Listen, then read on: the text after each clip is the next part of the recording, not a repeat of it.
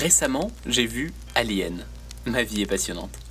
Plus sérieusement, je me suis amusé à faire le lien entre cette œuvre de science-fiction et le principe même du survivalisme. Ça paraît tiré par les cheveux comme ça. Mais les films mettent en avant beaucoup de moments risqués, instants auxquels un survivaliste tente de se préparer, comme des agressions, incendies ou accidents. On peut voir des personnages réagir plus ou moins bien à ces situations. Et je pense qu'en tant que personne qui se préoccupe de sa résilience, de son autonomie et au final de son bien-être, il est intéressant d'exercer un regard critique. Notamment quand on est posé devant notre écran pour se détendre et passer une bonne soirée. Tout ça va nous permettre de tirer des conclusions et au final d'apprendre des choses sur comment réagir à des situations de stress. On fait donc d'une pierre deux coups. Je tiens aussi à faire entrer le cinéma dans l'univers du survivalisme, car il constitue un grand tabou de la communauté. Tout le monde est bercé par les univers graphiques suscités par les œuvres vidéoludiques. Le survivalisme même se base sur la peur de l'attaque nucléaire dès les années 50, et donc travaille sur un imaginaire basé sur l'Holocauste nucléaire. On pourrait parler de l'écrivain survivaliste Piero San Giorgio, qui écrit le livre NRBC, Survivre au risque nucléaire, radiologique, biologique et chimique. Salut à lui d'ailleurs s'il écoute ce podcast. Ou encore des opus comme Fallout, Stalker, Metro Exodus, Mad Max, Waterworld, La colline des yeux, ainsi que toutes les œuvres fin du mondiste, post-apo et dystopiques. Toute cette iconographie, déjà très éloignée de la réalité, devient vite encore plus difforme. Déformation causée par une population pressée, stressée, qui n'a pas le temps de creuser les choses et qui travaille par stéréotypes, car il est somme toute très difficile d'appréhender les nuances complexes des autres et des différentes communautés, surtout si elles ne sont pas le sujet d'une passion dévorante de la part de la majorité. Eh bien, tout ça mène aux dérives qu'on connaît aujourd'hui, celle du survivaliste qu'on imagine avec un masque à gaz dans un bunker en attendant justement la fin du monde. D'un autre côté, on assiste à un rejet de ce survivalisme fantasmé de la part du noyau dur de cette communauté. Le pragmatisme est de rigueur. Aucune place au rêve, à l'imaginaire ou au jeu. C'est une activité sérieuse. Rejet que je retrouve y compris dans le travail de mes collègues créateurs de contenu sur le domaine. En effet, un des points communs de la part des youtubeurs survivalistes, c'est cette absence de travail cinématographique. La caméra n'est vue que comme un passage obligatoire pour transmettre sa pensée auprès des autres. Il ne faut l'utiliser que pour la mettre en route ou l'éteindre.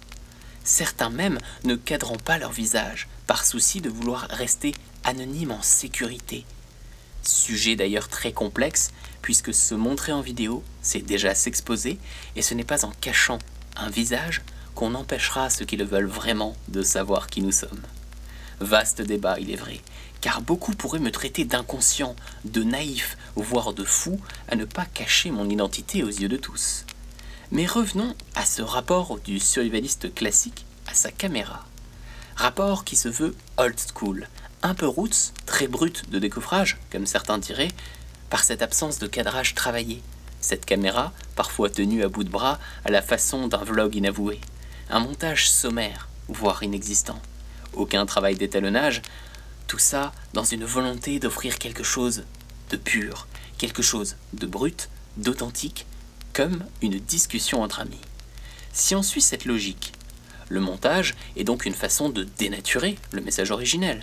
C'est une façon de tromper le spectateur, à la manière d'un enrobage autour d'un chocolat à la merde. Car si le fond est bon, la forme n'est donc pas nécessaire. Pire que cela, si le fond est bon, celui qui s'attarde à travailler la forme n'est finalement qu'une grosse vilaine. Cette notion de masculinité exacerbée dans le travail de certains créateurs est si développée qu'il teinte toute une communauté. Communauté qui tend à se recroqueviller sur elle-même suite à l'incompréhension, voire l'hostilité auquel elle doit faire face. Il est en effet très compliqué d'arriver à susciter l'intérêt en brisant les clichés quand il faut lutter contre le géant hollywoodien du blockbuster américain. Géant comparable à la société tentaculaire de la Welland-Yutani, dans le film qui nous sert de prétexte à la discussion. Ces titans de l'industrie du cinéma étant au final pour certains responsables de cette image du survivaliste se préparant à l'arrivée des zombies. L'acte de rejeter tout ce qui a trait au cinéma devient donc non seulement logique, mais idéologique. Pour s'ancrer dans le réel, il faut détruire l'imaginaire. Pour se définir ensemble, il faut un ennemi commun. Et cet ennemi passe par la caméra qui nous ment pour toujours plus de profit. Tout comme le fait la Wieland Yutani d'ailleurs.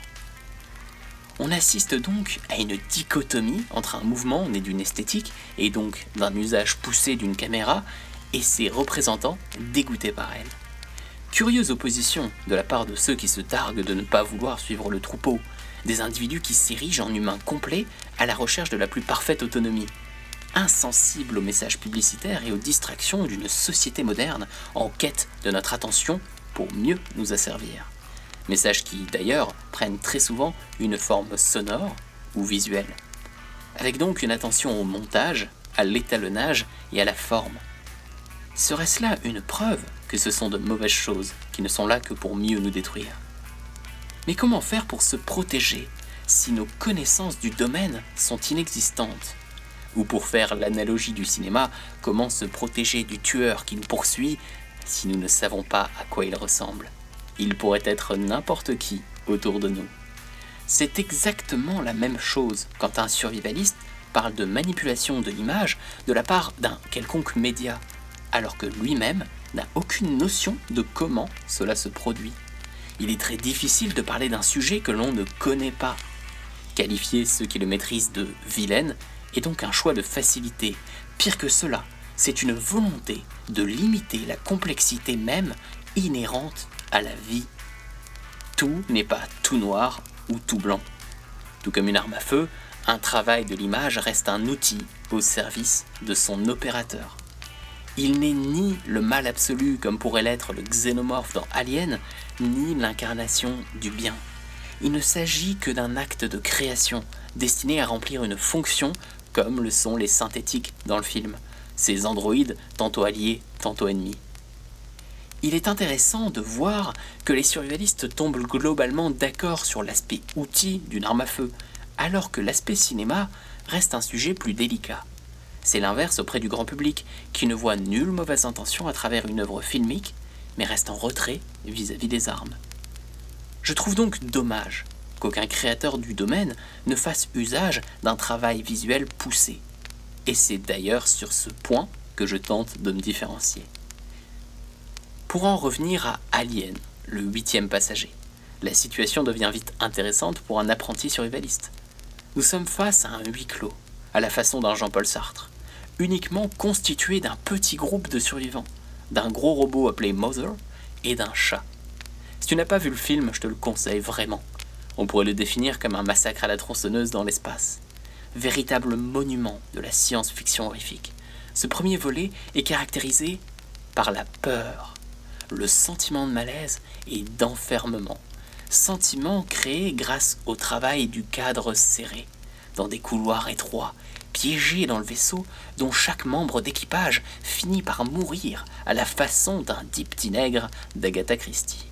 Sensation renforcée par une technologie vétuste à base d'écrans cathodiques et de code écrit en vert sur des moniteurs poussiéreux. Le tout avec une réalisation au service de l'histoire. Voilà la différence entre une vidéo faite en face caméra de quelqu'un qui nous parle en cadrant son torse et une œuvre du 7e art. L'image agit comme un soutien au récit. Dans notre film, on y retrouve un côté pictural, une importance au cadrage et à la composition, c'est-à-dire l'art d'assembler différents éléments visuels en vue de constituer une image unique. Je ne rentrerai pas dans les règles de composition, comme celles des tiers, se servir des lignes directrices pour guider le regard, utiliser la symétrie, l'usage de l'espace négatif pour mettre en avant le sujet. Mais rien qu'en les évoquant, on perçoit aisément la complexité inhérente à la création d'une image animée. Rien que la scène du début de film, où l'on observe un moniteur qui s'allume en affichant des lignes de code, eh bien, si on fait attention, on peut voir un champ contre champ. C'est-à-dire filmer une scène sous un angle, puis en utilisant l'angle opposé, avec à l'esprit l'idée de symétrie et de jeu de ping-pong entre les deux. Ce champ contre champ est réalisé entre le dit moniteur et un casque dans lequel il se reflète. C'est un détail, mais il montre que les machines ont un contrôle total, que les humains dorment encore dans leur caisson cryogénique. Ça pose la question de l'automatisation et du rapport homme-machine. Qui est vraiment le serviteur? Et sommes-nous forcément dans un rapport de dominance manichéen? Rien qu'avec cet exemple, tu comprends donc que l'image dit beaucoup plus qu'elle ne montre. Ce ne sont pas des sens cachés, des secrets d'initié, juste une façon d'exercer sa propre pensée pour transcender le simple fait.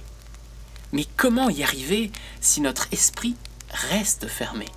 Le diable se cache dans les détails, suggérer au lieu d'imposer, interroger plutôt que révéler. À la façon dont s'ouvre la porte qui mène au héros du film et qui fait virevolter deux blouses accrochées sur le côté comme deux fantômes qui dansent de manière asynchrone. Tout cela, encore une fois, soutenu par une caméra qui définit le beau à travers la lenteur des mouvements et des transitions en fondu du film. Un usage prononcé du plan fixe qui pose les choses. Et au contraire, une caméra tremblotante lors des moments d'intensité. Elle est donc immergée dans l'action aux côtés des protagonistes. Nous sommes la caméra. On remarque dans le film une fascination de la part de l'androïde vis-à-vis de la créature. Il sait que c'est dangereux, mais ne peut s'empêcher de s'en approcher. Idem pour le cosmonaute qui va au contact de l'œuf alien et se fait infecter. Une fascination, un brin morbide, que nous retrouvons dans notre caricature de survivaliste qui développerait en faveur de l'effondrement de la civilisation moderne. Déjà, plusieurs approximations transparaissent de cette pensée. Le survivaliste n'est pas là pour se préparer à l'effondrement global, mais aux événements dramatiques qui peuvent lui arriver à son échelle individuelle. C'est la traditionnelle confusion entre survivaliste et preppers. Donc ce preppers, qui à force de se préparer espère la fin du monde, mais pourquoi donc espère-t-il? Par pur rejet de notre société? Par un profond mal-être? Ou par simple curiosité? Est-il représentatif d'une majorité? Je te renvoie à mon premier podcast qui parle de l'effet freak show. J'ai au final trouvé intéressant de sortir des sentiers battus par notre communauté. Tenter un rapprochement encore inédit entre cinéma et survivalisme. Force est de constater que la chose reste possible. Le survivalisme ne serait-il pas identique à la force dans Star Wars? Partout autour de nous, invisible mais néanmoins palpable. Ne serait-ce pas là l'expression de notre instinct de préservation sous le prisme d'une logique occidentale qui ne vise qu'à la préservation et par extension au bien-être de l'individu? Mais est-ce pour autant une bonne chose? N'est-ce pas dérangeant d'être aussi nombriliste? Et en quoi sommes-nous dignes de survivre aux épreuves de la vie? C'est sur ces quelques mots que je te laisse me partager ton ressenti. Clic, clic, en guise de dénouement, laisse-moi un abonnement.